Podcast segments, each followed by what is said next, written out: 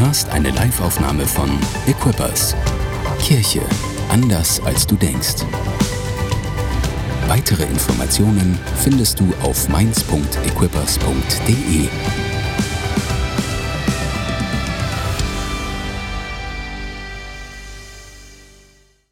Mein Name ist Gabi, ich bin verheiratet mit Tore. Zusammen sind wir die Pastoren von Equippers Rhein-Main und ich begrüße euch ganz herzlich hier live und auch im YouTube-Stream und in den Church-Streams oder wo auch immer ihr heute zuschaut oder auch morgen zuschaut, kann man ja immer noch nachschauen. Wer hat denn schon ähm, Ostereier heute Morgen versteckt? Oh ja, ein paar Leute. Wer hat denn schon Ostereier gesucht heute Morgen? Vor zwei Jahren, als man noch sich treffen durfte und so, ihr erinnert euch, wo man noch große Familienfeste machen konnte, habe ich bei uns im Garten kamen unsere Nichten und Neffen und ich habe überall die Ostereier versteckt und mein Ziel war es natürlich, die so gut wie möglich zu verstecken, weil Kinder sind ja super schlau. Die haben ja sonst innerhalb von einer Minute alle Eier gefunden. Und ich war auch wirklich richtig gut. Als ich dann im Sommer meinen Kugelbaum geschnitten habe, habe ich noch ein letztes Ei gefunden. Das haben die Kinder nicht entdeckt. Äh, es hat nicht mehr ganz so gut geschmeckt, muss ich sagen. Nein, ich habe es natürlich nicht gegessen. Das, das war nur Spaß. Wir kommen zur Predigt und äh, wir sind gerade in der Predigtserie, die heißt The Real Follower, der echte Nachfolger. Heute gibt es keine ganz typische Osterpredigt mit Auferstehung, ist Geschichte, aber heute in der Predigt geht es um eine Frau, deren Leben von Jesus total verändert wurde. Also ist es doch eine Auferstehungsgeschichte. Wir schauen uns Ausschnitte an aus der Serie The Chosen und da wird das Leben von Jesus erzählt. Äh, Dinge, die in der Bibel stehen, aber auch die drumherum geschehen sein könnten, wird dargestellt. Und es ist wirklich cool, um ein bisschen in das Leben von Jesus reinzugehen. Heute geht es um eine Frau und wir wissen leider nicht ihren Namen. In der Bibel äh, steht es, es ist eine samaritische Frau oder auch die Frau am Jakobsbrunnen. Und ähm, diese Frau, sie hatte zwei Handicaps. Einmal, sie kam aus einem Volk, das in der Gegend, wo sie lebten, überhaupt nicht so gut angesehen war. Die Juden, sie verachten sie verachteten dieses Volk. Das heißt, man könnte sagen, es war so ein Volk, was von Minderwertigkeit geprägt war. Aber was noch viel schlimmer war, diese Frau selbst, sie war auch eine Verachtete in ihrem eigenen Volk. Denn sie hatte schon fünf Ehemänner gehabt und mit dem sie jetzt zusammenlebte, der war nicht ihr Mann. Sie lebte also in wilder Ehe Wieso sie diese fünf Ehemänner hatte, weiß man nicht. Wahrscheinlich war sie geschieden oder vielleicht sind auch welche gestorben und so. Aber sie war eine Verachtete. Deswegen musste sie auch ganz alleine zum Brunnen gehen, um Wasser zu holen. Und damals, vor 2000 Jahren, war es nicht so, wenn man Durst hat, ist man einfach super cool zum Kühlschrank gegangen, hat sich ein cooles Getränk geholt, Nein, alles Wasser, was man brauchte zum Trinken, zum Waschen, zum Essen zubereiten, zum Putzen, musste man am Brunnen holen. Und ähm, die Frau, sie musste alleine gehen. Sie hatte keine Hilfe und sie hatte auch keine Gemeinschaft von den anderen Menschen aus dem Dorf. Und in diese Szene wollen wir jetzt einsteigen. Jesus, er trifft die Frau am Brunnen.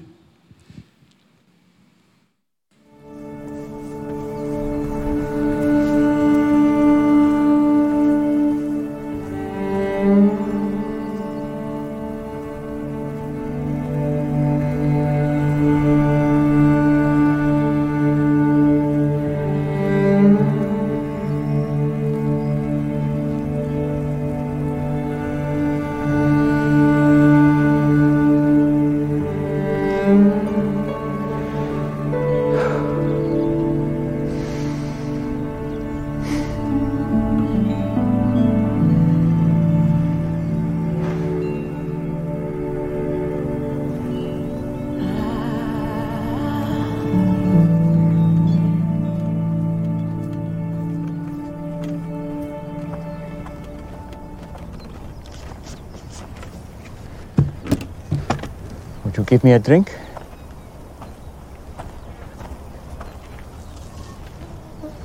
Did you hear me? That bad, huh? What? You, a Jew, ask for a drink from me, a Samaritan, and a woman. I'm sorry. I should have said please. You know, it's not safe for you to be alone out here. Nor you. Why haven't you come with others? Why so late in the day? Don't women come to the wells in the, the cool of the morning? Yeah, well, none of them will be seen with me, so I have to come out now. In the heat, as you have so kindly reminded me. Why won't they be seen with you? Long story. I'd, I'd still like a drink of water if you can spare it. Amazing what a parched throat will do. Aren't I unclean to you? Won't you be defiled by this vessel? Maybe some of my people say that about your women, but I don't. Yeah? And what do you say? I say if you knew who I am, you'd be asking me for a drink. Really? And I would give you living water. Would. Except that you have nothing to draw water with, and this is a deep well. Besides, what do you need from me if you have your own supply of living water? Long story. But Jewish water is better than Samaritan water. hmm? That's not what I said. Are you a better man than our ancestor Jacob, who dug this well? Your water is better than his? I know Jacob. And everyone who drinks this water will thirst again. But whoever drinks the water that I give him will never be thirsty again. Wouldn't that be nice? The water I give will become in a person a spring of water welling up to eternal life. Really? Yes, really. Prove it. Prove it, beweise es. So cool. Meine Predigt heute heißt, wenn du wüsstest. Und ich lese euch mal den Bibeltext vor, aus dem diese Szene hier stammt. Und sie steht in Johannes 4, 10 bis 14. Jesus antwortete, wenn du wüsstest, welche Gabe Gott für dich bereithält und wer der ist, der zu dir sagt, gib mir zu trinken, dann wärst du diejenige, die ihn bittet. Und er würde dir lebendiges Wasser geben. Aber Herr, du hast weder ein Seil noch einen Eimer, entgegnete sie. Und dieser Brunnen ist sehr tief. Woher willst du denn dieses lebendige Wasser nehmen? Bist du etwa größer als unser Vater Jakob, der uns diesen Brunnen hinterließ? Wie kannst du besseres Wasser versprechen, als er und seine Söhne und sein Vieh hatten? Jesus erwiderte, wenn die Menschen dieses Wasser getrunken haben, werden sie schon nach kurzer Zeit wieder durstig. Wer aber von dem Wasser trinkt, das ich ihm geben werde, der wird niemals mehr Durst haben. Das Wasser, das ich ihm gebe, wird in ihm zu einer nie versiegenden Quelle, die unaufhörlich bis ins ewige Leben fließt. Mein erster Punkt heute heißt, wenn du wüsstest, dass Jesus deine tiefste Lehre ausfüllen kann. Es ist so lustig, dieses Gespräch hier zu beobachten, weil die beiden, sie reden auf total unterschiedlichen Ge Gesprächsebenen. Wir haben das an Karfreitag, hat Tore das schon erzählt, Jesus mit Nikodemus, sie haben total unterschiedliche Gesprächsebenen. Die Frau, sie spricht von dem Wasser aus dem Brunnen von, und von dem Durst, den ihr Körper hat, also von dem, was man sehen kann.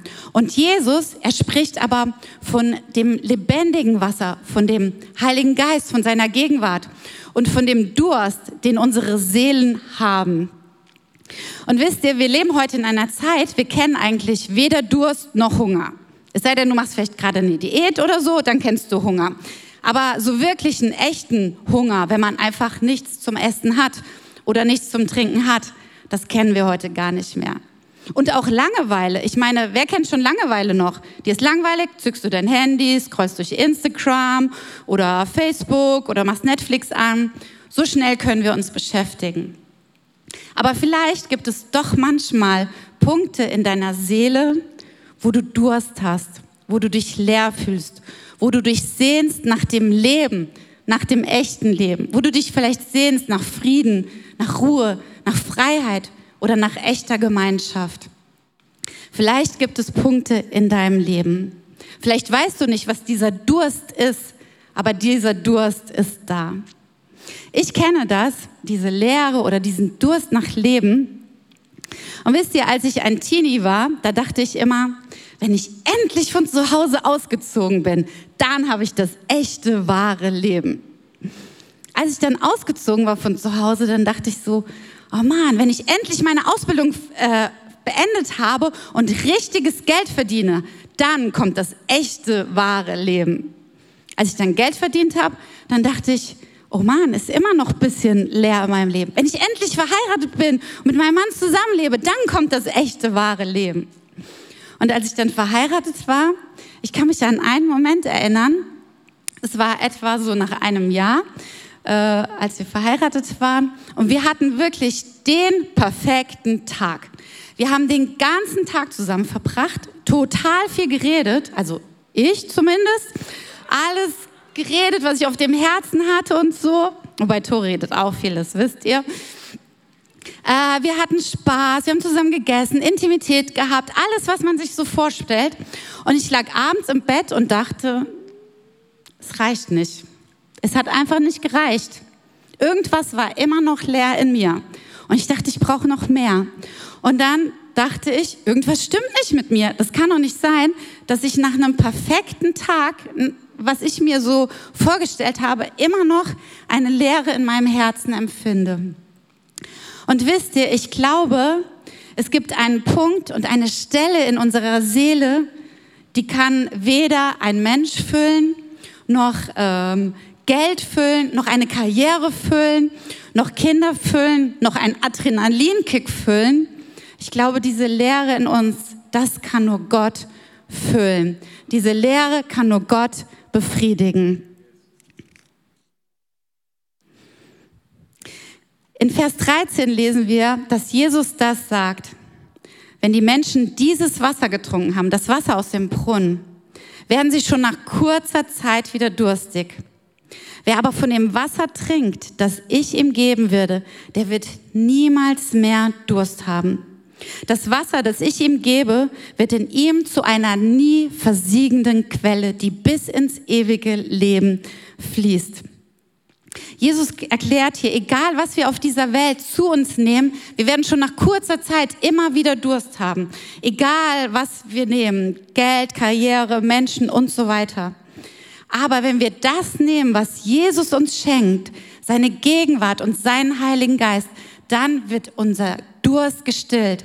Er kann unserer tiefsten Leere in uns begegnen. Und ich dachte so, es ist ja eigentlich auch schön, Durst zu haben und diesen Durst dann zu stillen. Es gibt ja kein tolleres Gefühl so. Aber bei Jesus ist es nicht so, es ist nicht langweilig oder so, wenn unser Durst gestillt wird, sondern er ist in uns eine Quelle, die immer wieder sprießt in uns und die immer wieder diesen Durst füllt. Er, man könnte auch sagen, er ist die totale Erfüllung. Und ähm, ich kann das, wisst ihr, ich kann das noch so sehr erklären. Wir können es nur erleben, wenn wir zu Gott selbst kommen, wenn wir zu Jesus selbst kommen. Er will unsere tiefste Lehre füllen. Was wäre, wenn du wüsstest, dass Jesus deine tiefste Lehre füllen kann? Clip 2. First, go and call your husband and come back. I will show you both. I don't have a husband. You are right. You've had five husbands. And the man you're living with now is not your husband. oh, I see. You're a prophet. You're here to preach at me. No. Usually, the one good thing about coming here alone is I can escape being condemned. I'm not here to condemn you. I've made mistakes. Too many. But it's men like you who have made it impossible for me to do anything about it. How? Our ancestors worshipped on this mountain. But you Jews insist Jerusalem is the only place for true worship. They say that because the temple is there. Exactly where we're not allowed. I'm here to break those barriers. And the time is coming when neither on this mountain nor in Jerusalem will you worship the Father. So, where am I supposed to go when I need God? I've never received anything from God, but I couldn't thank Him even if I did. Anywhere. God is spirit.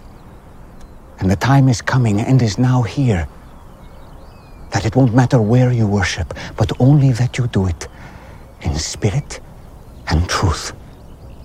Heart and mind, that, that is the kind of worshiper he's looking for. It won't matter where you're from or what you've done.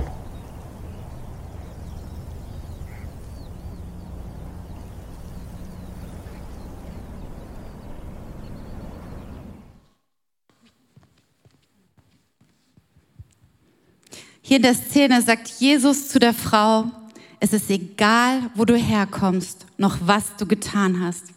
Und mein zweiter Punkt heute heißt, wenn du wüsstest, dass Jesus dir eine neue Chance gibt. Jesus, er spricht die ganze Verworrenheit dieser Frau an, das ganze verworrene Leben, das sie führt, ihren Schmerz, ihre Not, ihre Angst, aber auch ihre Sehnsüchte, die sie hat. Jesus, er sieht diese Frau und gleichzeitig verurteilt er sie nicht, sondern er bietet ihr eine neue Chance, er bietet ihr ein neues Leben an. Und weißt du, egal wie viele Chancen du im Leben schon hattest, Jesus ist gekommen, um dir eine neue Chance zu geben, noch eine Chance zu geben.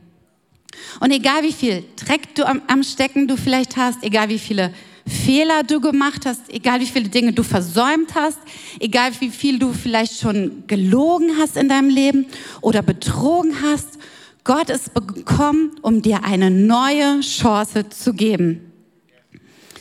Es gibt kein Ostern ohne Karfreitag und es gibt keine Auferstehung ohne vorherigen Tod.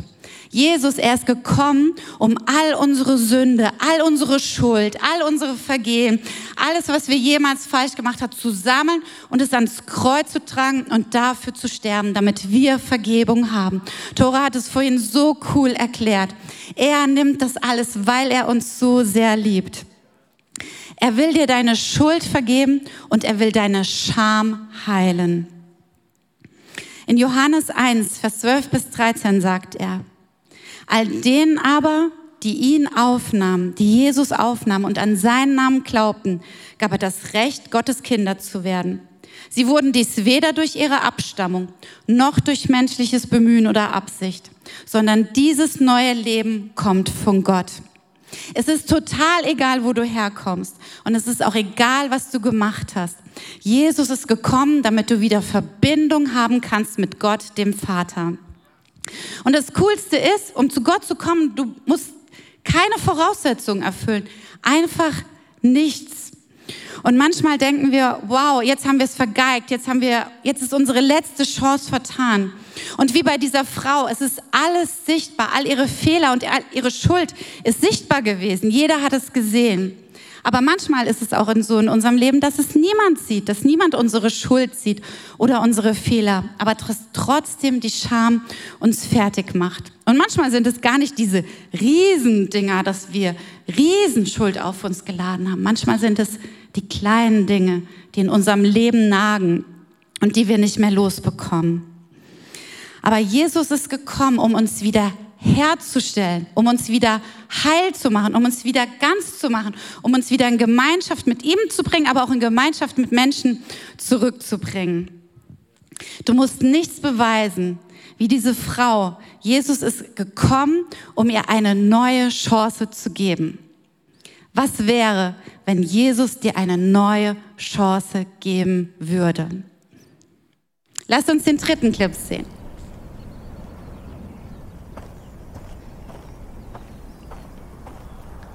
Believe what I'm telling you? Until the Messiah comes and explains everything and sorts this mess out, including me, I don't trust in anyone. You're wrong when you say that you've never received anything from God. This Messiah you speak of, I am He. The first one was named Ramin. You were a woman of purity who was excited to be married, but he wasn't a good man. He hurt you. And it made you question marriage and even the practice of your faith. Stop it. The second was Farzad. On your wedding night, his skin smelled like oranges. And to this day, every time you pass by the oranges in the market, you feel guilty for leaving him. Because he was the only truly godly man you've been with. But you felt unworthy. Why are you doing this? I have not revealed myself to the public as the Messiah. You are the first. It would be good if you believed me.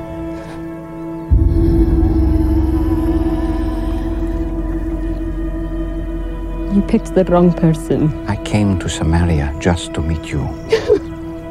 Do you think it's an accident that I'm I'm here in the middle of the day? I am rejected by others. I know. But not by the Messiah.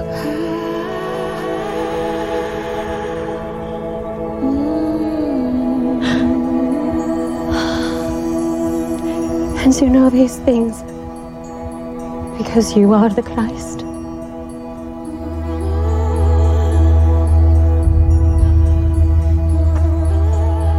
I'm going to tell everyone. I was counting on it. Spirit and truth. Spirit and truth. It won't be all about mountains or temples. Soon, just the heart. You promise. I promise.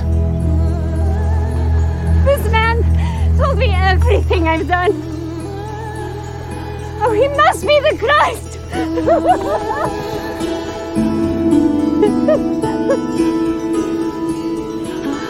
Hey, wait! Your water! You forgot your um. Fancy you, man! You told me everything I ever did!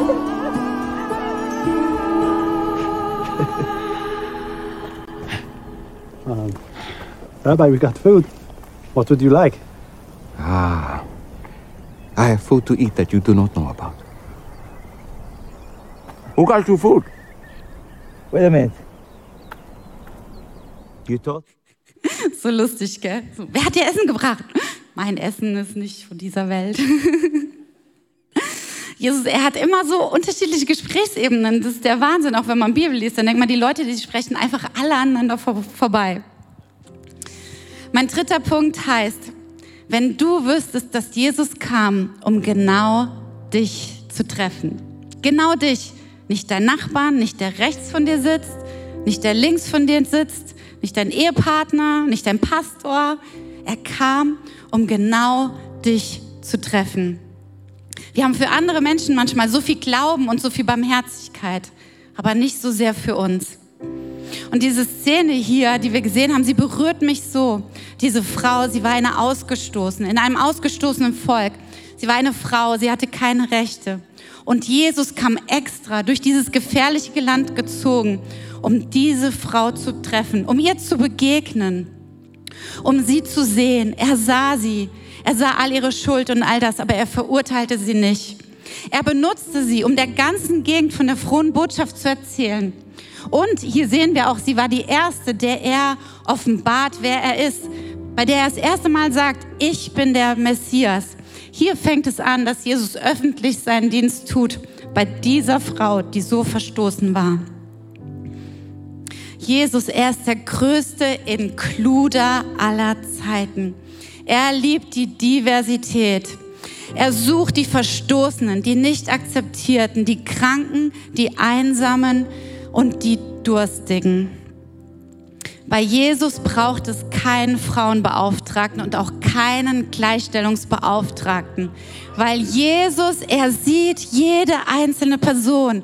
Er sieht jeden ins Herz an. Er übersieht niemanden. Er sah die Dunkelheit in dieser Frau, aber er sah auch die Schönheit in dieser Frau. Und so ist es auch bei uns. Er sieht unsere Dunkelheit, die Dunkelheit unseres Herzens, aber er sieht auch unsere Schönheit. Jesus, er durchbricht alle Konventionen und alle Grenzen. Ihm ist es egal, ob du Mann bist, ob du Frau bist, ob du divers bist. Ihm ist es egal, aus welchem Volk du kommst. Ihm ist es egal, welche Hautfarbe du hast, ob du schwarz bist, weiß bist oder braun. Ihm ist es egal, ob du aufgewachsen bist in einem Einfamilienhaus oder in einem riesigen Wohnblock. Ihm ist es egal, ob du jung bist, alt oder steinalt. Er ist gekommen, um genau dich zu treffen. Er steht vor der Tür und er klopft an und er wartet, ob du ihm die Tür aufmachst. Er will dir begegnen. Er will äh, mit seiner Gegenwart in dein Leben kommen und dein Leben erfüllen und neu machen. Jesus, er sieht dich und er kam, um genau dich zu treffen. Was wäre, wenn du wüsstest, dass Jesus deine tiefste Lehre ausfüllen kann? Was wäre, wenn du wüsstest, dass Jesus kam, um dir eine neue Chance zu geben? Was wäre, wenn du wüsstest, dass Jesus kam, um genau dich zu treffen? Würdest du vielleicht dein Herz für ihn öffnen? Würdest du vielleicht anfangen, ihn kennenzulernen? Würdest du vielleicht Ja zu ihm sagen? Vielleicht willst du eine Reise beginnen mit Jesus Christus, dem Retter dieser Welt. Und heute feiern wir Ostern. Jesus, er ist auferstanden von den Toten. Er hat die größte Macht im Universum besiegt, damit wir ewiges Leben haben können. Aber nicht nur ewiges Leben, sondern auch Erfüllung, Freude, Freiheit, Frieden auf dieser Welt hier. Vielleicht bist du heute Morgen hier, hier im Raum oder vielleicht bist du zu Hause und guckst den Stream. Vielleicht bist du auf einem Church-Stream und vielleicht möchtest du heute Jesus in dein Leben einladen. Und ich habe es erklärt, du musst keine Voraussetzungen haben, du musst einfach nur kommen. Und ich möchte jetzt ein Gebet beten und wenn du möchtest, kannst du dieses Gebet nachsprechen und es wird dich verbinden mit Gott auf Zeit und Ewigkeit. Und ähm, lasst uns alle aufstehen hier im Raum. Und ich möchte dieses Gebet vorbeten. Und die ganze Gemeinde, sie wird äh, mitbeten. Und wenn du willst, dann bete dieses Gebet mit. Und du kannst Jesus in dein Leben einladen. Okay. Herr Jesus, hier bin ich. Du kannst meine tiefste Lehre ausfüllen. Du willst mir alle meine Schuld vergeben. Und du kamst, um genau mich zu treffen. Jetzt will auch ich dich treffen. Bitte komm du in mein Leben, denn ich erkenne, du bist der Messias und mein Retter und mein Freund und mein Erlöser. Und dir will ich ab heute nachfolgen. Amen. Danke fürs Zuhören. Weitere Informationen findest du auf mainz.equippers.de.